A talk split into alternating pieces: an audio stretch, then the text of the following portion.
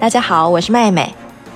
在上一集的故事中，葛尼玛探长为了解开疑点重重的马拉奇古堡窃盗案，亲自前往桑德监狱。没想到亚森罗平竟然对他说：“探长，您该不会以为我要在这个发霉的牢房一直待着吧？不瞒您说，监狱里我想待多久就待多久，一分钟不多，一分钟不少。”探长讽刺地说：“那你应该更小心了，当初就不要被抓进来。”哈，您在嘲笑我？要不是我愿意进来，任何人，包括您在内，都不可能逮捕我。就在这时，犯人的午餐送来了。亚森·罗平毫不客气坐下来享用。他剥开面包，吃了几口后说：“葛尼玛，您放心。”马拉奇古堡窃案很快就要结案了，别唬我了！我刚刚才从局长办公室离开，局长怎么可能比我更清楚呢？我们的冒牌警探一直和卡洪男爵保持着良好关系，男爵已经决定要拿出一大笔钱赎回他的收藏，交换条件就是撤回告诉，而且不能说出葛尼玛这个名字，也就是说，这桩窃案结束了。检方没有理由继续找我麻烦。葛尼玛瞪着罗平：“你是怎么知道的？”我一直在等消息，刚刚才收到电报。电报怎么收到的？探长，不相信的话，您可以敲开这颗蛋，自己看看。葛尼玛不由自主地顺从指示，敲破蛋壳，里面果然藏着一张字条，写着。交易完成，十万法郎入袋。葛尼玛吃惊的说：“十万法郎，没错，金额虽然不大，但勉强可以接受了。”葛尼玛，我刚说随时离开监狱，可不是在开玩笑的。下周三下午四点，我会亲自带礼物到您府上拜访。哈，亚森罗平，我等你。这两个人虽然是警察与小偷的关系，但又是彼此敬佩的对手。他们像认识多年的老朋友一样握手道别。探长走到门口的时候，罗平突然喊住他：“格尼玛，你忘了手表？”“我的手表？”“是啊，不知道怎么搞的，竟然跑到我的口袋了。”下午到了犯人散步的时间。亚森·罗平前脚才一离开牢房，局长便率领两名警探进去搜查。因为昨天的报纸上刊登一则亚森·罗平的投书，内容写道：“贵报近日刊登错误消息，本人将于开庭前登门造访，要求澄清。”亚森·罗平，如果这封投书是真的，那表示亚森·罗平不仅能和外界联络。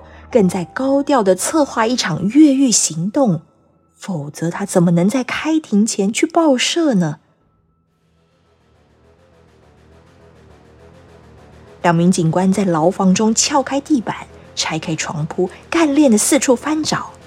他们在抽屉里找到一叠新闻简报、雪茄、烟草，还有两本书。局长翻阅书本，然后拿起雪茄仔细的看。在耳朵边轻轻摇晃，接着用手指使劲一捏，发现里面夹着一卷比牙签还要细的纸条，写着：“八个篮子已经完成，用脚踩踏，出口立现。您的朋友将于每日十二到十六准时等候。”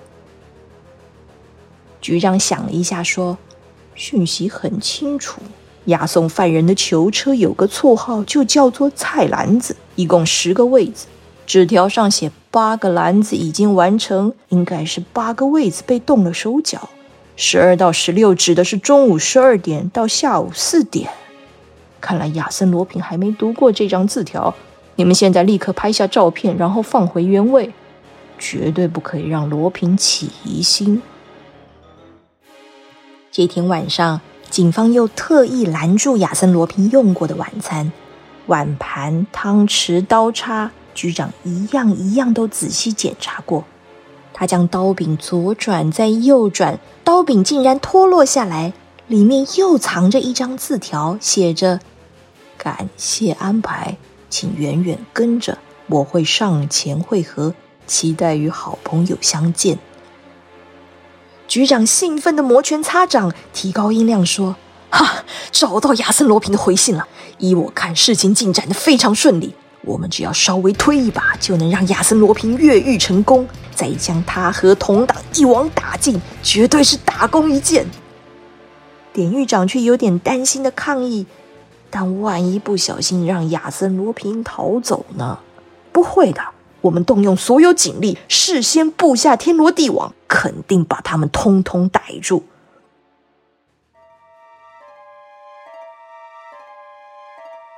接下来几天。每天中午，亚森·罗平都会和其他犯人一起搭乘囚车，从桑德监狱出发，前往拘留所接受调查。三四个小时之后，再返回监狱。某天下午，这个例行的行程却出现了改变。其他犯人的审讯还没有结束，警方便决定要先将罗平送回监狱，因此罗平便一个人搭乘囚车。囚车就像巴士一样，中央有走道。左右两侧各有五个隔间。亚森·罗平被带进右侧的第三个隔间后，车子便发动了。他每次都会试着踩踩看隔间底部，这一次底部的钢板竟然随着他的动作缓缓掀开，露出一个大破口。罗平全神贯注观察四周的警力戒备。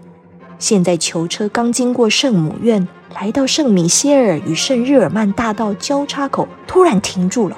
前方有辆载货马车倒下来，造成交通大乱，汽车、马车塞成一团。罗平趁机弯腰，探出头向外看，接着迅速从车底钻出来，跳到地面。一旁有个路人看到这一幕，忍不住放声大叫，但马路上的喇叭声此起彼落，根本听不见。亚森·罗平早就跑远了。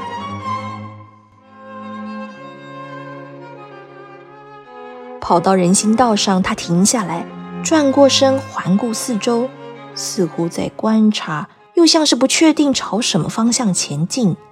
接着，他做了决定，双手插进口袋，悠闲地顺着圣米歇尔大道往上走。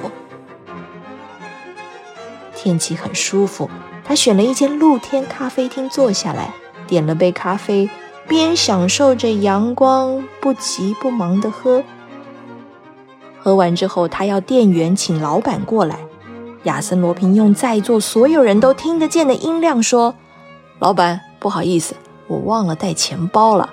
我是亚森·罗平，不知道这个名号是不是能让您宽限我几天之后再来付钱？”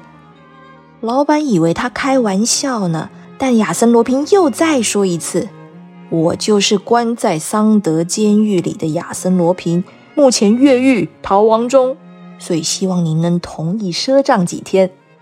周围的客人爆出一阵哄堂大笑。咖啡店的老板还没来得及抗议，亚森·罗平已经从容的离开了。他一派悠闲的散步，还不时停下来观赏橱窗。走到黄岗大道时，他向人问路，然后转进桑德街。没走几步，眼前就出现阴森高大的围墙。他沿着围墙走到警卫旁边，客气地问：“请问这里是桑德监狱吗？”警卫没好气地回答：“是啊，我想回牢房去。押送我的囚车在半路把我给放了，但我不想太放肆。”警卫咒骂道：“这位先生，您爱去哪去哪，监狱不是随便谁都可以进来的，快走开！”啊，警卫先生。我要去的地方一定得穿过这扇门。如果您不让亚森·罗平进去，可是会惹上大麻烦的。胡说八道！什么亚森·罗平？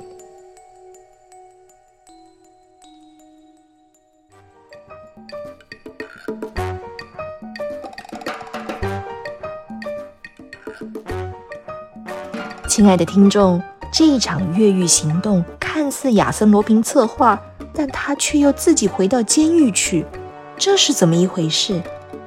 更精彩的剧情发展，请锁定下一集的故事。祝您平安健康，拜拜。